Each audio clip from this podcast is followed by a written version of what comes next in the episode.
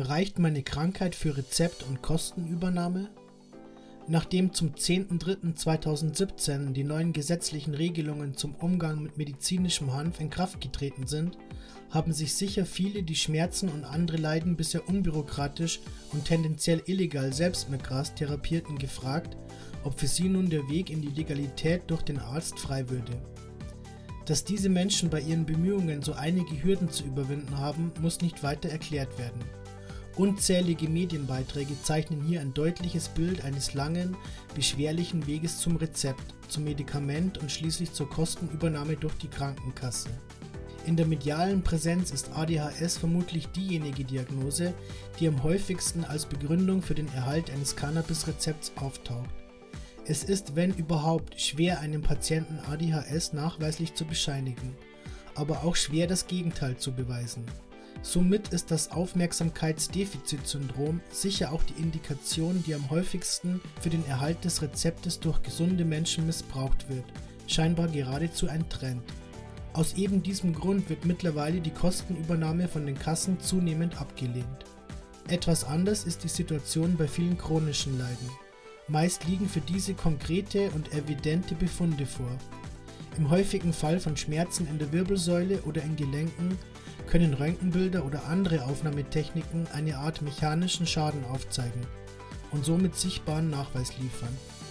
In der Regel ist hier auch das Belegen von andauernden Beschwerden nicht so schwer möglich, denn Menschen, die aufgrund solcher Leiden chronische Schmerzen empfinden, sind Stammgäste bei ihren Ärzten, solange die Suche nach der Ursache andauert und auch danach, wenn sie noch keine funktionierende Therapieform für sich gefunden haben. Dadurch entstehen normalerweise in regelmäßigen Abständen Aufnahmen der erkrankten Körperteile. Diese stellen deutlich dar, dass das Problem über längeren Zeitraum besteht. Diagnosen wie Migräne, bei welchen die Ursachenfindung beinahe unmöglich scheint, sind hier deutlich schwieriger zu belegen. Welcher Natur der Schmerz auch immer sein mag oder woher auch immer er rührt, wichtig ist, dass ein Arzt sich damit auseinandergesetzt hat, die Krankheit diagnostiziert und das Rezept ausstellt. Dies war in dem Fall der Weg zum Privatrezept, welches den Patienten meist vor immense Kosten stellt, je nachdem welche Dosis ihm verordnet wurde. Die Übergangsphase von Privatrezept auf Kassenrezept. Dies ist zwar problematisch, aber es kann in einer Übergangsphase gut oder notwendig sein, den Weg über das Privatrezept zu gehen.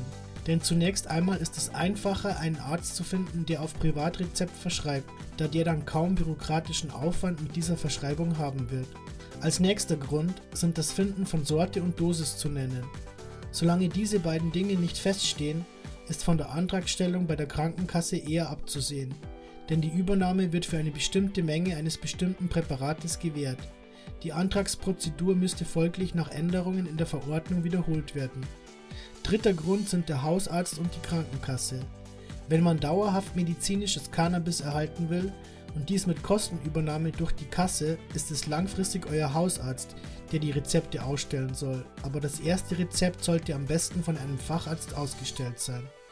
Ganz einfach darum, weil eine schwerwiegende Erkrankung in der Regel durch Facharztdiagnose festgestellt oder zumindest bestätigt wird und dieser somit auch die Therapie festlegen soll.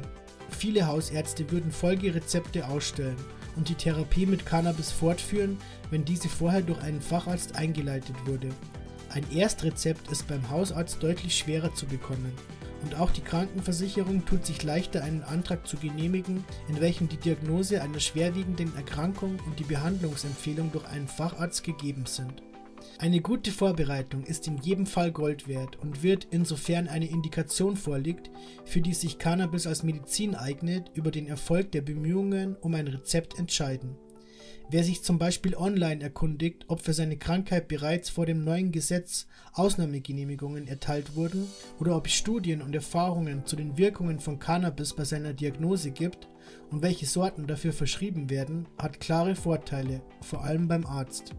Denn offensichtlich hat, wer sich bereits eine Weile selbst mit Cannabis behandelte, sich daran gewöhnt, durch die Strafverfolgung in Deutschland in eine kriminelle, unseriöse Ecke gedrängt zu sein und sieht sich selbst ein Stück weit so. Über gute Recherche und Vorbereitung kann man einerseits sich selbst klar machen, dass es hier um einen Anspruch gegenüber dem Gesundheitssystem geht, der genauso wie jede andere medizinische Behandlung gerechtfertigt werden kann Andererseits wird man so auch den Instanzen, denen man mit seinem Anspruch gegenübertritt, Arzt oder Versicherung, die Ernsthaftigkeit seines Anliegens besser vermitteln können.